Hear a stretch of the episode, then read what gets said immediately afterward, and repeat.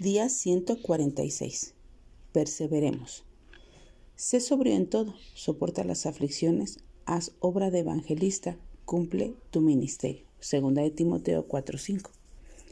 Perseveremos hoy, no nos rindamos. Pase lo que pase, sigamos buscando a Dios y su voluntad.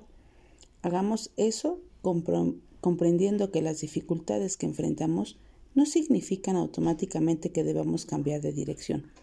Los problemas que soportamos pueden retrasar el logro de nuestros objetivos, pero no necesariamente son un callejón sin salida.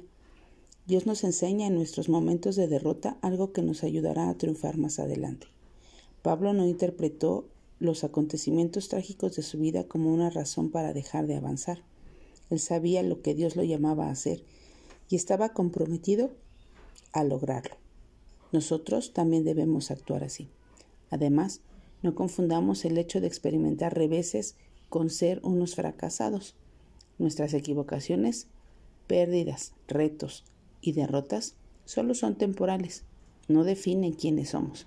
En vez de eso, miremos hacia el Señor a fin de determinar la verdad sobre nuestra identidad. Somos hijos perdonados de Dios, quien tiene un propósito y esperanza eternos para nosotros.